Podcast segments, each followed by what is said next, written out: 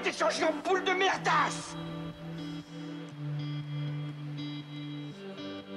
Elle glow Elle glow Il faut qu'on pète. Alors moi, il m'épate, il m'épate, il m'épate, il m'épate. Et on lui pèlera le son comme au bailli du Limousin. On a rendu un beau matin. On a pendu avec ce tripe. Flattez-moi. Eh ben la denrée, on est en France. Allez, cul sec Hop. Bonjour, bienvenue sur Histoire d'en dire plus. Aujourd'hui, on parle d'un film de Jean-Marie Poiret. Papy fait de la résistance. Allez, c'est parti, mon kiki.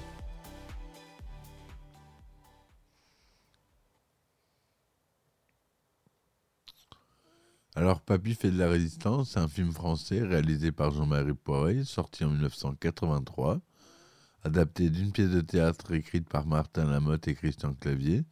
Le film réunit les acteurs de la nouvelle génération des années 70-80, dont ceux de la troupe du Splendide, dont on a déjà parlé, mais aussi Jacques Villeray, Roland Giraud, Pauline Lafont, et les acteurs de l'ancienne génération, dont font partie Michel Galabru, Jacqueline Maillan ou encore Jean Carmet, dans une histoire confrontant résistants et collaborateurs sous l'occupation allemande. Très sévèrement critiqué par la presse française à sa sortie, Papy fait de la résistance est un succès avec 4 millions d'entrées. Il devient au fil des années un film culte en France. Le film est dédié à la mémoire de Louis de Funès qui devait tenir le rôle du papy ou du demi-frère d'Hitler, mais qui mourut au début du projet. Michel Galabru hérita alors du rôle de papy et Jacques Villeray celui du demi-frère d'Hitler. L'action du film se situe en France pendant la Seconde Guerre mondiale. Elena Bourdelle, dite le Bourdelle, est une célèbre cantatrice française d'avant-guerre. Elle est l'épouse du maestro André Bourdelle. Ce dernier, engagé dans la résistance française, est tué accidentellement à l'explosion d'une grenade. À la suite de la défaite des armées françaises, la famille Bourdelle, qui est aussi composée du père d'André Bourdelle, surnommé Papy, voit son luxueux hôtel particulier parisien investi par les forces allemandes, leur domicile devenant la résidence du général allemand Hermann Spons, transféré du front de l'Est. Alors qu'elle se plaint à la commandanture des excès commis par l'arrivée des Allemands, chez eux, Madame Bourdelle, accompagnée de ses deux filles et leur locataire, Michel Topin, aide par hasard un soldat britannique à s'évader et sont ensuite obligés de le cacher chez eux.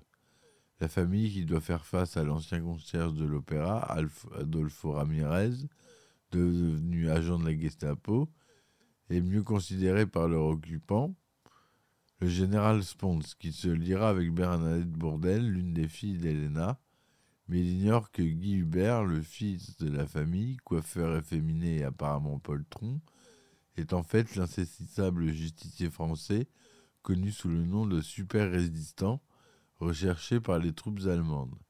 Quant à Michel Topin, amoureux malheureux de Bernadette Bourdelle, et qui au départ avait des vues sur Colette, l'autre fille d'Helena, il montre une insistante volonté de rejoindre la résistance, ce qui l'entraîne dans bien des péripéties. Emprisonné après l'épisode de la commandanture, il rencontre un résistant, Félix Frémontel, qui se confie à lui, se, croyant sur le point d'être fusillé, mais les deux sont finalement libérés par super résistant et Félix se voit encombré d'un pot de colle en, la, personne de Topin. Pardon. Ramirez découvre que Guy Hubert est en fait super résistant et patron de Félix, mais Spons ne le croit pas. Bien qu'elle ait juré de ne plus chanter tant qu'il y aurait un Allemand en France, Elena Bourdelle se voit contrainte par le général Spons de participer à la réception donnée en l'honneur du demi-frère d'Adolf Hitler, le maréchal Ludwig von Appelfusstel, qui arrive à Paris. À cette occasion, la résistance confie à Michel Topin le soin de dissimuler une bombe qui devrait exploser lors de la réception tenue dans un château près de Paris. Mais l'opération échoue et les Bourdelles et Topin sont sur le point d'être arrêtés, mais sont sauvés par l'arrivée de super résistants qui capturent von Affenstrudel et tous les généraux allemands à l'aide de ces hommes et de Papy. Alors que le récit semble s'achever, l'histoire se révèle être un film dans le film et laisse la place à un débat télévisé contemporain, parodie des dossiers d'écran, destiné à aborder la période de l'occupation et à faire le point sur la réalité des événements dépeints dans le film, qui était diffusé avant cette émission. L'émission de débat réunit alors certains protagonistes du film qui sont maintenant âgés, Bernadette Bourdel et son mari le général Spons, son frère Guy Hubert, Michel Topin, devenu ministre des Anciens Combattants, et Adolfo Ramirez Jr., le fils de Ramirez venu de Bolivie pour défendre les mémoires de son père défunt. Mais très vite, le débat tourne à la foire d'empoigne lorsque Adolfo Ramirez Jr., diffamant et insultant les autres protagonistes de l'histoire, se fait passer à tabac sur le plateau de l'émission, obligeant la- l'animateur Alain Jérôme à rendre précipitamment l'antenne en catastrophe. Voilà. Donc euh, à la réalisation, on a Jean-Marie Poiret, à la seconde équipe, c'est Pierre Cissé. Au scénario, on a Christian Clavier, Martin Lamotte, Jean-Marie Poiret, d'après la pièce de théâtre de Christian Clavier et Martin Lamotte. À la production, on a Christian Fechner et la société de production Les Films Christian Fechner. À la musique, on a Jean Musy. Euh, c'est un, un format couleur Agfa Gevert, assez rare, de 35e. Son mono 35 mm Fujifilm, filmé en Panavision.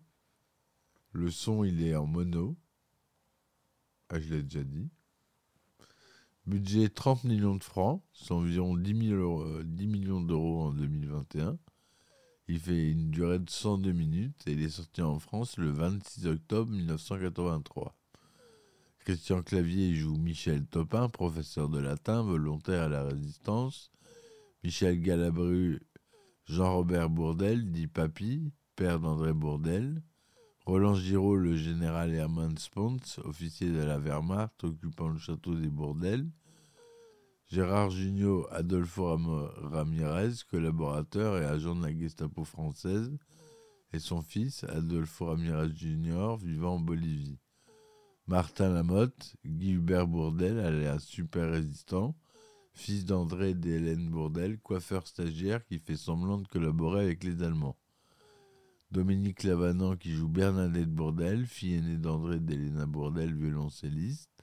Jacqueline Maillan, Helena Bourdel, dite Mamina, épouse d'André Bourdel, célèbre cantatrice.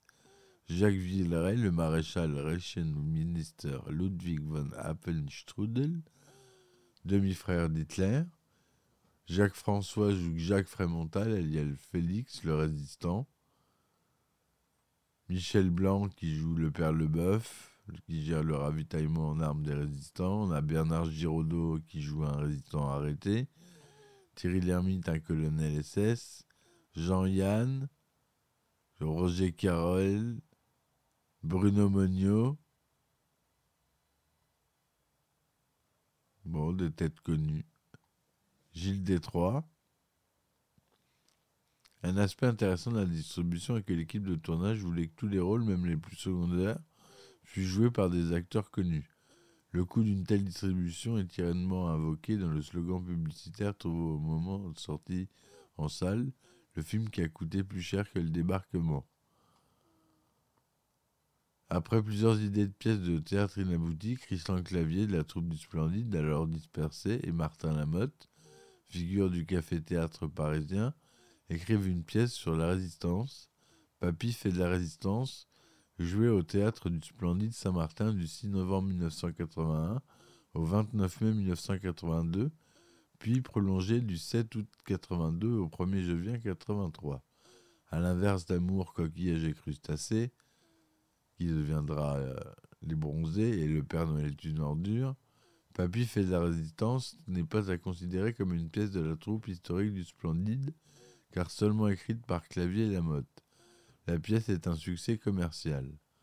Au vu du succès et du sujet, l'idée de l'adaptation cinéma émerge rapidement. Après avoir tourné le film Le Père Noël est une ordure, Christian Clavier reprend le réalisateur Jean-Marie Poré pour ce nouveau projet. Christian Fechner, producteur de large succès, se montre intéressé par l'adaptation, désirant réaliser un grand spectacle comique. Clavier impose à Fechner que le film ait suffisamment de moyens pour un film historique. Je ne sais que je ne vaux pas le haut de l'affiche d'un film à grand spectacle, mais comme je pense que vous avez euh, envie d'acheter notre pièce, moi je ne veux pas la vendre pour en faire un petit film. Ou ça vous intéresse dans ces conditions, où on va faire affaire, et vous me dites non, on garde la pièce et on écrit autre chose. Clavier et Lamotte n'étant pas encore d'un grand potentiel commercial, Fechner réclame la présence d'un grand nom en haut de l'affiche suffisamment populaire. Il s'accorde sur Louis de Funès, dont Christian Fechner a produit quatre films, Les Houles la Cuisse en 76, La Zizanie en 78, L'Avare en 80 et La Soupe aux choux en 81, auquel il est très attaché. Fechner tient justement à ce que sa vedette tourne avec la jeune génération, depuis Les Houles la Cuisse avec Coluche. Louis de Funès assiste à une représentation de la pièce trois semaines avant sa mort et l'apprécie. Après le spectacle, il rencontre les auteurs et les acteurs pour parler de l'idée du film. Christian Clavier se souvient de la discussion ayant suivi. On lui parle du film dans le hall du théâtre du Splendide.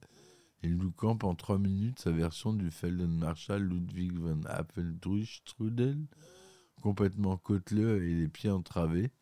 Je le revois avec son loden vert et ses yeux d'un bleu intense. J'étais fasciné. Bienveillant vers le travail de cette génération, Louis Funès donne son accord de principe pour participer à Papy fait de la résistance, mais demande à ce que son rôle soit réduit afin de ne pas fatiguer son cœur. Christian Clavier, Martin Lamotte et Jean-Marie Poiré commencent alors leur travail de rédaction sur le scénario, notamment sur le rôle à confier à la tête d'affiche, avec la présence de l'acteur au succès dans la distribution Fechner octroie au film un budget estimé à 30 millions de francs. Dès que Fechner a eu l'accord de principe de Louis de Funès, on a commencé à trouver des idées pour lui. On parlait sans arrêt de ce qu'on allait faire pour Louis et on évoquait des idées. Jean-Marie Poiré. De Funès meurt le 27 janvier 83. À ce stade, son rôle n'était pas encore fixé Jean-Marie Poiret expliquant qu'il est mort alors que nous étions à l'élaboration des personnages, il n'y avait pas de ligne de dialogue écrite. Les scénaristes envisageaient pour lui le rôle de papy seulement évoqué dans la pièce, ou celui de Ludwig von Appelstrudel, le demi-frère d'Hitler, mais aussi le rôle d'un vieux poilu très anti-allemand vivant sur la propriété de la famille Bordel, dans une cabane au fond du jardin, ou que Papy, fâché avec sa famille, dormirait dans la cabane du jardin. Les témoignages des trois scénaristes divergent donc sur leur, envie pour l'acteur. Papy fait de la résistance et dédié à Lucinès, dont l'accord a lancé le projet. Poiret soutient que s'il n'avait pas accepté de le faire, on n'aurait pas commencé à écrire. Distribution des rôles. On s'est vite orienté vers un, orienté vers multistar cast comme le jour le plus long, dit Jean-Marie Poiret. Pour pallier à la disparition de Louis Funès et attirer les spectateurs en salle, Christian Fechner suggère de distribuer chaque rôle à des acteurs connus pour former ainsi une distribution All Stars quelques jours le plus long en 62 ou Paris Brutil en 66. En plus des seconds rôles, les scénaristes écrivent de nombreux petits rôles pour y caser des vedettes, dans l'esprit d'un mélange de générations, comme l'était prévu la rencontre avec De Funès, et car la troupe du Splendide n'était pas encore assez grand potentiel commercial, les jeunes acteurs doivent côtoyer leurs aînés, célébrités confirmées du théâtre et du cinéma. Mais leur engagement se fait difficile. Plusieurs grands noms se refusent des seconds rôles, bien trop habitués à tenir la tête d'affiche. Jean-Marie Poiret explique que tous les acteurs ont dit non. Le Splendide n'était pas assez chic. Un film choral pose des problèmes d'ego. Si on a Meryl Streep qui est un petit rôle, vous allez voir tout le monde. Et si vous commencez par les petits rôles, vous n'aurez personne. Ainsi, entre autres, Bernard Blier et Robert Hirsch refusent le rôle de Papy, de même que Michel Serrault, celle du général Spons ou du maréchal Apfelstrudel, car ils ne veulent pas changer, je n'ai pas changé. Certaines célébrités, amies entre elles, se passent d'ailleurs le mot pour ne pas participer au film jugé accablant. Pour le rôle d'Elena Bourdel, Christian Fechner souhaite engager la populaire Annie Girardot tant que Jean-Marie Poiré en tête Delphine Serig. Le réalisateur juge qu'il ne voit pas la première dans le rôle de la cantatrice. Serig, elle, savait jouer les snobs avec une drôlerie grotesque. Revoyez les films de Buñuel, elle casse tout. Girardot, elle, peut jouer des rôles de chauffeur de taxi, de pharmacienne ou de médecin à son top, mais pas Maria Callas, la plus femme la plus chic de la planète. On va pas demander à Jacques François de jouer un ouvrier. De toute façon, à de Girardot refuse le film, qu'elle juge lamentable et déshonorant. Durant six mois, les seconds rôles importants ne parviennent pas à être distribués.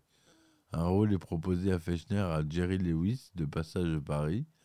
Jean-Marie Poiret se souvient que tout s'est débloqué lorsque Jacques Villeray a accepté de jouer le rôle du maréchal allemand. Pour le rôle de Bourdelle, Jacqueline Maillan en réclame un cachet mirobolant, ce à quoi s'oppose Fechner dans un premier temps. Le producteur est également réticent à distribuer le rôle titre à Michel Galabru. Finalement, la distribution aligne les comédiens bien installés Jacqueline Maillan, Michel Galabru, Jean Carmé, Julien Guillaumard, Jacques François, Jean-Yann, Jean-Roger Carrel, Jean-Claude Brialy, et la nouvelle génération, Jacques Villeray, Pauline Lafont, la troupe du Splendide et des comédiens gravitant autour comme Martin Lamotte, Roland Giraud Dominique Lavanant, ainsi que Bernard Giraudot, star montante dans le rôle le plus court du film, Quasiment toute la troupe du Splendide, Christian Clavier, Michel Blanc, Josiane Balasco, Gérard Jugnot, Thierry Lhermitte et Bruno Monio est réunie. Seule Marianne Chazelle, qui avait joué dans la pièce, est absente en raison de sa grossesse. Clavier, Lamotte, Junio et Giraud retrouvent les rôles qu'ils interprétaient dans la pièce. À noter que la plupart des comédiens de l'ancienne génération avaient tourné avec Luc Funès comme Galabru Maillan dans Pouic Pouic en 63 Villeray Carmé dans La soupe aux choux, Julien Guillemard dans L'aile ou la cuisse en 76, Jacques François et Jean-Claude Brialy, Jean-Marie Poiré était également assistant réalisateur sur Oscar en 67. Dans le film, Michel Galabru joue le père de Jean Carmé, alors qu'en réalité, Galabru a deux ans de moins que celui-ci.